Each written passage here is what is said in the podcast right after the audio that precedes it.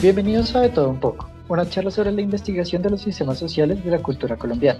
Mi nombre es Nicolás Erazo y me encuentro con Eliana Arista y Sofía Gordillo. ¿Cómo están, chicas? Hola, Nicolás, bien, gracias. Hola, muchachos, ¿cómo van? Bien, bien, gracias. El día de hoy les vamos a hablar sobre cómo han cambiado algunos de los sistemas sociales desde que empezó la pandemia y más aún desde que empezó la cuarentena en nuestro país. Sofía, ¿por qué no empiezas tú? Cuéntanos qué investigaste. Claro que sí, Nicolás. Hoy les hablaré sobre cómo ha cambiado la educación en estos tiempos de pandemia. Uy, ese tema es súper interesante. Cuéntanos más sobre eso, Sofía. Sí, es un tema muy interesante. Así que realicé una investigación de cómo nos ha afectado a muchos este tema. El COVID ha cambiado la forma en que se imparte la educación, ya que la escuela y el hogar se convierten en el mismo lugar. Según la UNESCO, más de 861.7 millones de niños y jóvenes se han visto afectados. Eso es un número bastante alto, Sofía. Tienes razón, Nicolás. Es una suma muy alta, pero no solamente han sido afectados los estudiantes, principalmente también han sido afectados los profesores, las personas de servicio de aseo, las personas que brindan algún tipo de servicio dentro de estas instituciones y por otro lado están los padres de familia. La pandemia del COVID-19, al igual que en crisis anteriores, están afectando aún más a la población vulnerable y a los estudiantes con menos recursos. En el corto plazo, el cierre de escuelas impacta seriamente a los procesos de enseñanza y aprendizaje y la continuidad de los apoyos sociales y extraescolares que reciben las familias más vulnerables a través de las escuelas. Realmente es una información demasiado importante. Además se encuentran afectados muchos actores sociales, ¿cierto?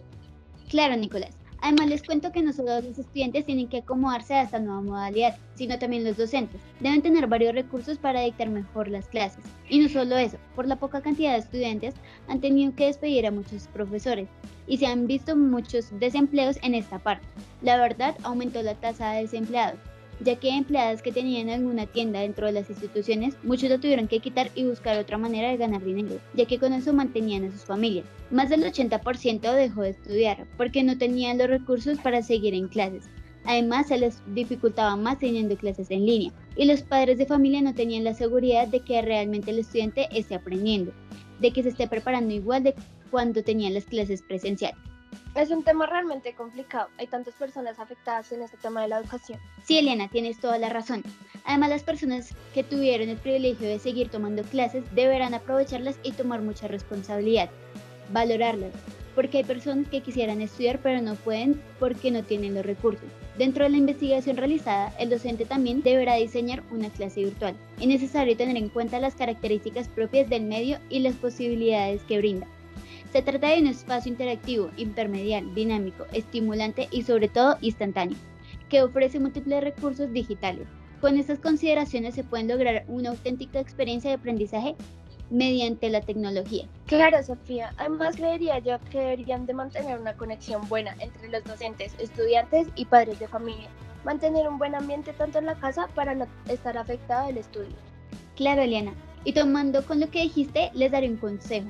Para todos los estudiantes que nos estén escuchando en este momento, el estudiante deberá mantener una buena energía cada clase, cambiar de diferente lugar para no ser tan monótono. Espero les haya gustado mucho la información dada, gracias por escucharme y darme la oportunidad de contarles la investigación que tuve acerca de este tema tan importante. Gracias por tus aportes, Sofía. Yo quisiera darle un giro a esta conversación centrándome en cómo gracias a la pandemia nos dimos cuenta de la realidad del sistema de salud en nuestro país y en otras partes del mundo. Es un gran tema, Eliana. Me gustaría saber cómo afectó a las otras partes del mundo y luego la situación en Colombia. Claro que sí, Sofía. Por ejemplo, en Estados Unidos, donde se presentaron mayor caso de contagios de un panorama oscuro. Europa estaba viviendo un infierno. Un artículo de Intensive Care de 2012 establecía para Europa un promedio de 11.5 camas críticas, o sea, de cuidados intensivos, por cada 100.000 habitantes. 31 países de Europa tienen menos camas críticas que Estados Unidos. 73.585 contra 97.000, un promedio de 11.5 camas críticas contra 35. El promedio oculta la profunda disparidad de 29.2 camas en Alemania al tope contra 6.6 del Reino Unido, 6.4 en Holanda y 5.8 en Suecia. En el fondo, no por casualidad, estos últimos tres países fueron los impulsores de la mitigación. A pesar de las duras críticas de la OMS, tienen el mínimo de recursos sanitarios disponibles. ¡Wow! Estas cifras son impresionantes. Basado en estos acontecimientos, ¿cómo crees que esta situación cambió en nuestro país? Claro, Nicolás. Básicamente la situación de salud de nuestro país antes de la pandemia ya era un fracaso. Nosotros no contamos con un buen sistema de salud en Colombia. Las EPS no son muy buenas con su atención y todos los procesos médicos son muy tardados. Por lo tanto, al llegar la pandemia solo nos ayudó a rectificar eso. Vimos como en cuestión de días se nos salían las cosas de las manos. Cada vez hace falta más personal médico, ya que es muy probable su contagio y el gobierno de varios países, incluyéndonos, no equipan de manera correcta esos departamentos. Por lo tanto, al existir estos factores, aumenta la mortalidad, ya que los pacientes no tendrán una buena atención con su enfermedad y es posible que los sistemas de salud se demoren en recuperarse un gran tiempo. Tienes toda la razón, Eliana. Claramente el sistema de salud siempre ha sido un problema y que dice la OMS como una organización para prevenir que estas situaciones no se salgan de las manos. La OMS es una organización que tiene como función principal establecer normas de salud. Sin embargo, en ella no cae la responsabilidad de la pandemia, ya que la responsabilidad la tiene cada gobierno con el manejo de su sistema de salud. La OMS se encarga de generar varios comunicados advirtiendo el cuidado y el paso a paso de limpieza para no contraer esta enfermedad. Sin embargo, varias normas no fueron acatadas y por lo tanto esto se expandió. Bueno chicos, con esto concluyo mi idea sobre la pandemia y el sistema de salud. Gracias por su atención. Gracias, Eliana. La salud es un tema muy delicado, pero dando un pequeño giro, mi investigación se centra en un tema más comercial y de entretenimiento. Super Nicolás, tu tema favorito, el cine. Así es. Yo les vengo a hablar de cómo se ha visto afectado el consumo de cine durante esta pandemia. El cine comercial es una de las formas de entretenimiento más a la mano que existe. Tienes más de una opción de película debido al género que te guste. Tienes más de una opción de asiento según la comodidad que desees. Tienes más de una opción de alimento por si quieres consumir algo durante la función.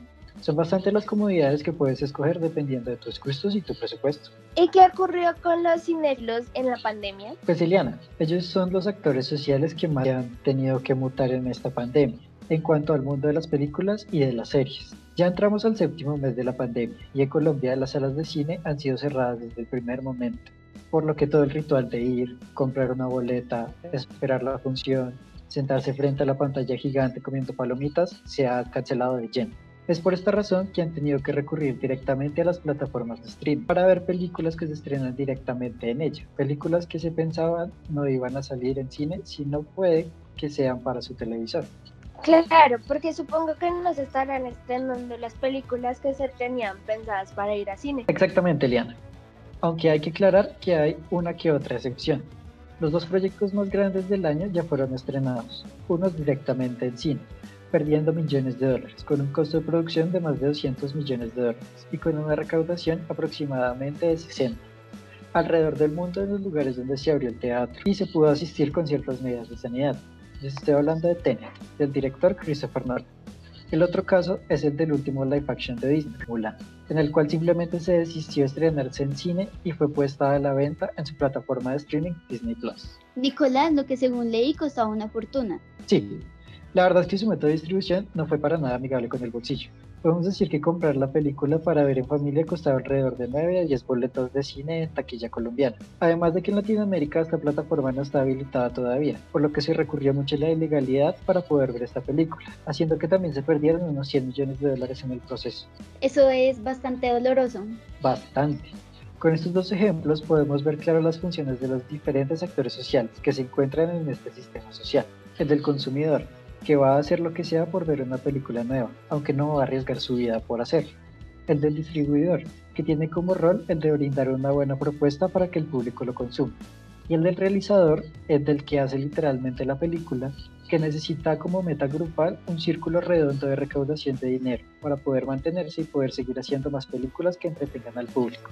Demasiado interesante, Nicolás. Supongo que eso es todo por este episodio, ¿no? Así es, Eliana. Muchísimas gracias por habernos escuchado en esta ocasión.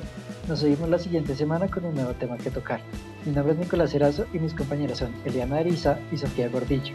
Nosotros somos De Todo Un Poco. Adiós. Hasta luego.